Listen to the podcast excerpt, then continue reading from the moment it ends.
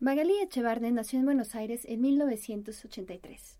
Estudió letras en la Universidad de Buenos Aires y es editora en Penguin Random House. Los mejores días es su primer libro de cuentos y fue publicado por Tenemos las Máquinas en 2017.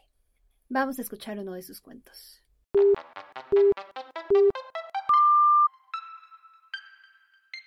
Esto es Primeras Letras, un podcast de letras libres. Capitán. Los hombres locos, si no llegan del mar, van hacia él, hacia el mar o hacia cualquier cosa que sea fuerza, corriente y soledad. Hace 30 años, cuando llegamos a vivir a esta isla, éramos jóvenes y él estaba completamente loco, no de amor ni de rabia, estaba lleno de cosas, desbordado de ideas, con sobredosis de todo un cuerpo marcado por las sustancias con las que los jóvenes se tatúan hasta desfigurarse, despegarse, hacerse nuevos. El consuelo es la euforia de unas horas, la iluminación. Esas noches en las que lo dejaba hablar hasta volverme una zombie. Quiero hablar, decía. Me despertaba, me sentaba en la cama y lo escuchaba atenta. Teorías sobre el apareamiento humano, sobre lo aberrante de las medianeras y los recuerdos favoritos de una época florescente, campestre, familiar, decía. Tenía seis años y papá me daba su auto para manejar hasta el pueblo. Mis hermanos lo mismo. Decían en el pueblo que era un auto fantasma, porque ni llegábamos a la ventanilla. Imagino una escalera de niños desenfrenados y me da terror, pero lo pienso un genio, y como todo genio, impredecible. En su cama, con su perfume tan cerca, todo ese dolor sonando tan fuerte, supe que su salvación era una posibilidad. Una mañana despertó diciendo que había tenido una epifanía. Teníamos que mudarnos a una casa en una isla. Solo así aceptaba envejecer.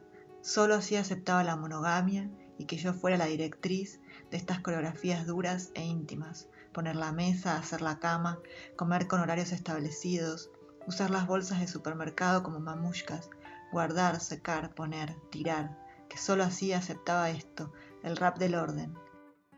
Si nos vamos a esa isla y nos quedamos los dos, solo los dos. Acepto, soy joven y mientras sé joven se acepta, se prueba, hasta que uno se quiebra y comienza a decir no. Era muy joven y estaba entregada a cualquier cosa que se pareciera a un placebo, que se pareciera a deslizarse sin frenos, a entregar el mando. Una noche se envalentonó y dijo que salía en busca de nuestro futuro. Tardó varios días y cuando volvió a nuestro mundo cama, contó que le había pagado con una bolsa a un tipo que manejaba una lancha verde, iba armado y se llamaba Vikingo.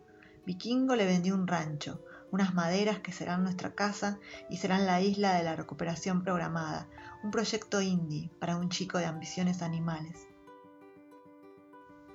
Los primeros veranos alimentamos todas las fantasías, mañanas de luz y noches en vela y esta casa donde cultivamos el ocio.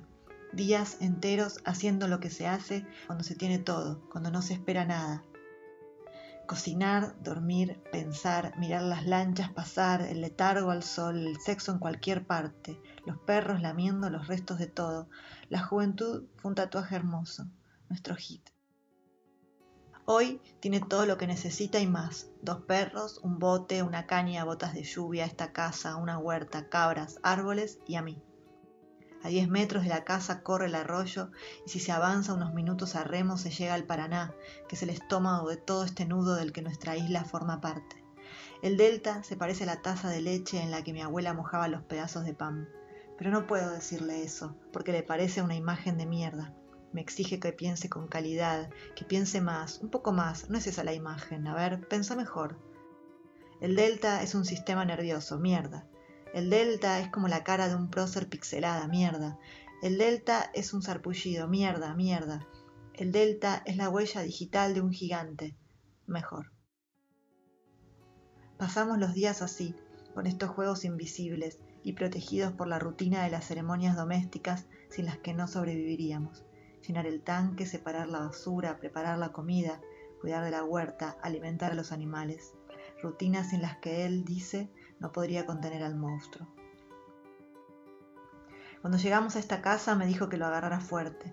Una noche me dio la mano en la oscuridad y lloró. Yo entendí el pedido. Dijo que la razón es como una ruta y la locura es el campo, la pampa, lo infinito después, que él ya había entrado y salido muchas veces de esa ruta y que se le había angostado. Ya no quería volver a bajar, salir al desierto, tenía miedo y prometí cuidarlo. Algunas mujeres educan a las otras para que en el futuro éstas cuiden a sus hombres de sí mismos y reciban con entereza la rabia que despierta eso. Un hombre, me dijo una vez mi mamá, es un animal pequeño que se ve inmenso. Desde que llegamos acá lo llamo capitán, pintó en su bote ese nombre. Capitán a veces se apodera de mis palabras y las usa de una forma que me obliga a extrañarlas. Me gustaría que me las devuelva, nunca habérselas dado. Pero somos solo dos y no alcanzan los libros, los perros no cuentan y pasa que un día si alguien llegara y dijese una palabra que hace mucho que no usamos, podría hacer tambalear la pareja. Si llegara una mujer, por ejemplo, alguien opuesto a mí en centímetros, en forma, en textura, nada me inquietaría más que el momento en el que abriera la boca y dijese algo. Por ejemplo, plexo, que es una palabra hermosa y la estoy guardando para la semana que viene. Los murciélagos son la bilis de esta casa, de la isla, de nuestra vida acá, una metáfora viva de los fantasmas de una mujer que envejeció al costado de un genio loco. Hicieron nido entre el techo y las tejas, y con los años vaciaron los huecos entre las paredes que separan los ambientes. Por eso circulan en esa dimensión intravenosa, haciendo sonidos de ratas. Rascan, rascan, aletean, se calman solo de día y las tardes de mucha tormenta.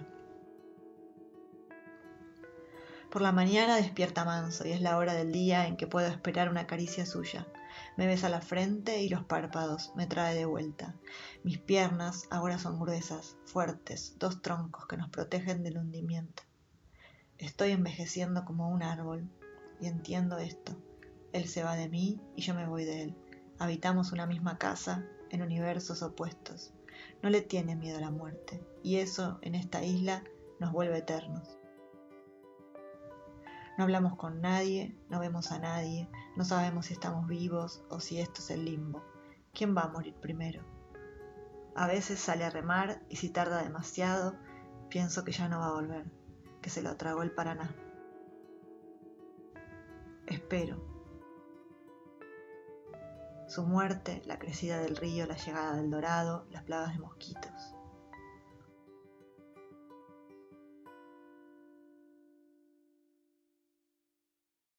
Maga, bienvenida a Primeras Letras. Gracias por leernos uno de tus cuentos y por acompañarnos el día de hoy. Los Mejores Días es un libro de cuentos protagonizado principalmente por mujeres. Más allá de esto, ¿cuál es el hilo que entreteje todas las historias? En la mayoría de los casos sí es verdad, son narradoras mujeres, pero hay hombres muy protagonistas en, en las historias. Yo creo que son todas historias en las que se cuentan esos momentos previos al derrumbe, podría ser como esos segundos, pero que también pueden ser días o unas vacaciones, por ejemplo, previos al final, cuando uno sabe que se avecina algo, uno sabe que la, cosa se viene en picada, se va a estrellar, que todo va a terminar, pero aún así en esos segundos previos todavía eh, hay vitalidad, eh, hay vida, todavía se está a tiempo de, pensar, de hablar, de amar. En un caso es una niña eh, ¿no? narrando cómo empieza a darse cuenta de que, de que se está desmoronando su familia, o, lo que empiezan como unas vacaciones muy ideales, en esto que parece un castillo, dice ella, ¿no? en las sierras de Córdoba. En otro caso es el inicio de una relación de fascinación total, en la que se intuye que va a terminar mal, básicamente, porque el tipo parece que tiene un gran desorden mental, pero pero ese amor ya no se puede frenar. Creo que el hilo conductor son las relaciones, las relaciones entre, entre un hombre y una mujer, entre una madre y una hija, entre hermanos, esos lazos que parecen fuertes, irrompibles, pero que, cuando se los mira con detenimiento están llenos de fisuras. Bien, entonces, ¿cómo describirías tú tu libro? que es un gran libro de amor, así sean historias entre una madre y una hija, el amor es la relación que, se trata de explicar siempre y las formas que ese amor va tomando. Como mencionas ahorita lo del amor, es muy interesante ver cómo tus personajes van teniendo una especie de evolución. La mayoría son personajes jóvenes que están en un proceso de conocerse a sí mismos, de entender qué sucede a su alrededor. ¿Podrías tú calificar a tus historias como una especie de Bildungsroman, que los personajes se encuentran en este proceso de aprendizaje y madurez? En un caso es una niña que tiene algo así como un pie en la infancia y, ni un pie en la, en la adultez. Y en todos los demás casos me parece que son personajes que ya están en su madurez, ¿no? Como que ya han avanzado en la vida, que han atravesado una serie de cosas y la historia, el cuento los toma en un momento muy concreto. No suelen pasar muchos años dentro de los cuentos, más bien son como fotos de unos días, como un puñado de fotos de unas vacaciones y sobre todo ahí hay, hay, viajes y hay vacaciones, porque la mayoría de las veces me da la sensación de que las vacaciones son como un tiempo que parece como un poco suspendido y también parece condensarlo todo. Todo lo que se vive con alguien parece estar en carne viva. Sí, de hecho, la mayoría de tus historias ocurre precisamente en, las vacaciones, en el verano, cerca del río, por ejemplo, y parecería que la mayoría de los personajes cuando se encuentran en estos lugares, como dices, en pausa, están esperando algo, como si estuvieran a la expectativa. ¿Hay esa intención de que los personajes estén como en este estado de espera o es también el deseo que está actuando en ellos, ¿no? Volviendo un poco a lo que comentabas, son historias de amor, sobre las relaciones entre hombres y mujeres. Es cierto, creo que sí hay una espera, ¿no? En, varios casos. Eh, creo que la espera es como un buen caldo para el deseo. Suele ser un, tiempo vital porque es un tiempo lleno de, de, lucubraciones, lleno de fantasía, de ansiedad, eh, un poco se está y no se está ahí. Uno naturalmente cuando espera viaja con la mente y para la escritura, para la ficción, las situaciones de espera posibilitan volar, hacer, explotar a los, a los, personajes. Me gusta ese espacio como, eh, o ese tiempo. Eh, por ejemplo, cuando la mujer se queda sola en su casa y él no vuelve. Bueno, es un tiempo en el que es que es cierto que es pasiva, pero también su mente está muy activa. Ya nos has ahorita anticipado un poco que hay una narradora niña, pero ¿podrías contarnos un poco más acerca de quiénes son las narradoras de la historia? ¿Por qué narrar desde una perspectiva femenina? Siento que es una pregunta que se nos hace mucho a las mujeres. ¿Por qué elegimos narradoras mujeres cuando escribimos? y no tanto a los hombres cuando, cuando escriben con, con narradores masculinos y, eligen la mirada, eh, su punto de vista como hombres, ¿no? A las mujeres se nos cuestiona o se nos, se nos indaga mucho eso. Y lo cierto es que, bueno, es el universo y es la mirada que tengo. Eh, en este caso creo que son todas narradoras que, que dicen toda la verdad, entre comillas, ¿no? Como entendiendo la, la verdad como sus verdades pero parecen dispuestas a, a, contarlo todo, a contar como sus secretos, la parte de, adentro de sus relaciones y sus ideas. A mí me gusta la soledad de la escritura, es la soledad de la mente, ¿no? que con la escritura viaja el papel y yo cuando leo me gusta leer eso, me gusta sentir que, estoy leyendo la, la, cabeza de alguien que piensa de una forma distinta a la mía y que me deslumbra. No sé cómo se hace para deslumbrar, pero, pero en principio traté de poner narradoras que fueran auténticas, que hablaran y contaran como, como se lo se lo estarían contando a alguien cercano en una clave íntima. Es algo que, detecto en las escritoras que, me gustan, los escritores que admiro, es algo que traté de copiar, eh, escribir como, como si nadie fuera a leerlo. Hay un tema que parece ser recurrente dentro de las historias y es el tema de la maternidad, pero las diferentes facetas de la maternidad, por ejemplo, en que no pase más, la tía de Ramón dice, lo único importante son los hijos. O en Buena Madre, la protagonista debe decidir si quedarse con su marido o ir tras el amante. Y en Cosita Preciosa tenemos a una madre que se empieza a transformar porque está enferma de cáncer. ¿Por qué quieres escribir acerca de la maternidad y acerca de diferentes caras que tiene? Durante mucho tiempo creí que la maternidad era algo que llegaba y te aclaraba las cosas, que caía sobre una mujer y la convertía en otra cosa, en alguien que sabe lo que hace, que puede dejar a un lado sus deseos, sus gustos y salir a criar, ¿no? Crecí y entendí que no, que la maternidad a veces se busca, pero también a veces te pasa y lo que estabas deseando no, no se apaga. La maternidad viene con muchas horas de soledad, el, bebé es chiquito, no habla, es una cosa que demanda atención, cuidado, y uno está muy sola con sus, con sus terrores, con su cabeza. Es un tiempo de mucha exigencia y demanda y me gustaba explorarlo, sobre todo a veces para entender a, a mi propia madre, para empezar a pensar la maternidad. Además es un tema que da para mucho y en realidad no es que tenga que haber un modelo fijo de cómo tiene que ser la madre ideal, ¿no? Que también creo que es un poco lo que estás derrumbando con tus historias. Sí, creo que no, que no, no, no hay una madre ideal. En un caso hay una madre una reciente madre, ¿no? Que es invitada a dejar todo por, por su amante y uno no, no sabe qué, qué, va a pasar eh, y tal vez uno ahí tiende a pensar, bueno, no, no lo va a elegir, va a quedarse con su bebé, bueno, es incierto. ¿De dónde sacaste la inspiración para esas historias? De lo que leo, de lo que escucho y de las historias familiares con las que me crié, eh, las historias de las mujeres de mi familia, en mi familia hay una historia similar de, una mujer que se fue y dejó todo, eh, y para la época fue un trastorno. Imagínate que eh, si hoy todavía una mujer que deje a sus hijos es, muy juzgada, no así un hombre, eh, para la época debe haber sido una, locura porque la fueron a buscar y demás. Eh, y es una historia que se repetía mucho en mi familia, por ejemplo, y a mí siempre me resonaba porque lo que me daba cuenta era que incluso las mujeres la condenaban mucho, no se le perdonaba que se hubiera ido detrás de su amor, de su deseo, ¿no? Y, y en el caso de las, de las historias similares, pero los que lo hacían eran los hombres, bueno, ese juicio era más liviano, como que es imperdonable, ¿no? Que una madre eh, pudiera puede abandonar el deseo de ser madre y, la, y el rol de madre, como si fuese algo inmaculado completamente. Sobre todo en estas sociedades latinoamericanas, donde a las madres las ponemos en un altar, son santas prácticamente y tenemos el modelo de la Virgen María, así, la madre que se entrega y el sacrificio con los hijos. Y de repente ver a estas mujeres, como las que tú presentas en tus historias, que, que tienen deseos, que tienen otros sueños y que a lo mejor no era su plan ser madres y de repente pues el destino las orilla a eso. Es cierto.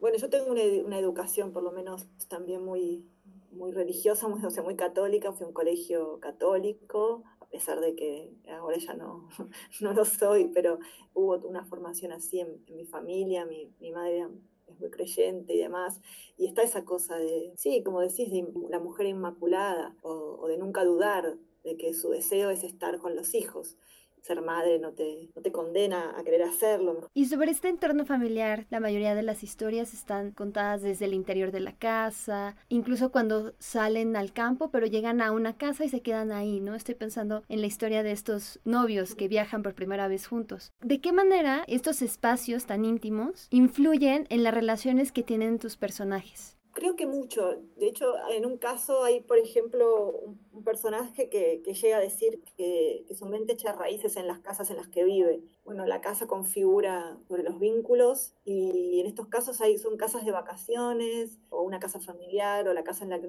una pareja convive y eso se vuelve como parte de un gran solo cuerpo lo habías dicho antes, que no necesariamente porque seas una escritora tienes que narrar desde una perspectiva femenina, pero es curioso cómo construyes a estos personajes masculinos, son como una especie de fuerza de choque. En el primer cuento tenemos a la chica que trabaja en la biografía por encargo del empresario y este empresario le hace la vida imposible prácticamente. Y luego tenemos otros casos donde las parejas sentimentales son también obstáculos que impiden que las chicas puedan cumplir sus sueños, alcanzar lo que quieren. En el primer cuento este este sujeto que le hace la vida imposible es, su jefe, ahí creo que la relación es, de poder, entonces es, muy distinto a lo que se puede configurar después en las otras relaciones que son de pareja. Y bueno, y también es entender que a veces el amor es un poco una batalla, ¿no? Eh, es una conversación constante, es una discusión constante en, en, el buen sentido, pero la base suele ser un entendimiento un poco entrecortado, sobre todo cuando una de las dos partes bueno, como en los personajes de estos cuentos, es un poco disfuncional. Entonces esa comunicación se vuelve entrecortada y se vuelve, sí, un poco una batalla de entendimiento. Hay una frase que me llama mucho la atención en el cuento Buena Madre, que dice, a veces el pasado son cajas adentro de otras cajas que uno va abriendo a medida que se las encuentra en la memoria y adentro tienen un mensaje. Pero a veces no hay ningún mensaje, a veces no dicen nada y mirar para atrás es como apagar la luz. ¿Tú habías pensado justamente al momento de tocar temas de relaciones personales, lazos familiares, que la memoria tendría que estar ahí entretejida en los cuentos? En, todos hay una mirada hacia el pasado, en todos los casos bastante teñido por, por la melancolía. Lo que quería decir en esa frase es que a veces recordar no ayuda, no ayuda, ¿no? Es solo apagar la luz el final del libro que decides tomarte como una especie de libertad creativa y prescindir de los signos de puntuación y hacer como una enumeración, que es muy poética.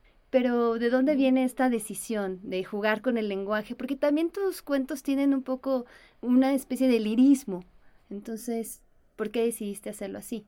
Eh, ese cuento del final es, eh, es, especial porque es un cuento que escribí casi de un tirón. A veces creo que hay algo así como la inspiración en la que uno a veces escribe más rápido que, otros cuentos que, que, a uno le llevan más tiempo.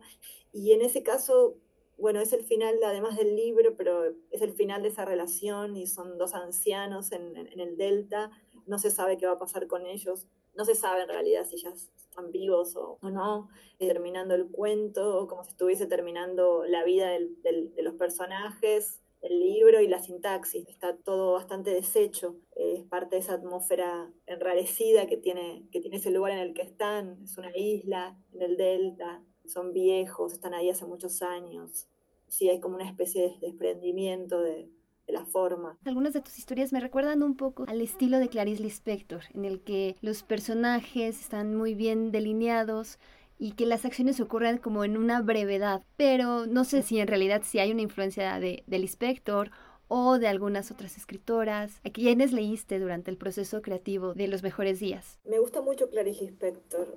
Ojalá haya algo en lo que hago que resuene a, a, su escritura. Admiro la libertad de ese tipo de escritoras. Me gusta mucho Aurora Venturini, que era una escritora argentina. Eve Ugart. Eh, me gusta mucho Clark Keegan y me gusta mucho sobre todo Alice Munro, que es una gran, gran cuentista. Yo creo que construye novelas adentro de los cuentos. Parece la directora de una gran orquesta. Eh, eso me encantaría poder hacerlo alguna vez, contar vidas enteras en, un par de páginas. A mí la, la brevedad del cuento me parece muy poderosa. Pues muchas gracias Maga por habernos acompañado el día de hoy y por habernos leído uno de tus cuentos. Yo soy Carla Sánchez. Esto fue Primeras Letras, un podcast de la redacción de Letras Libres.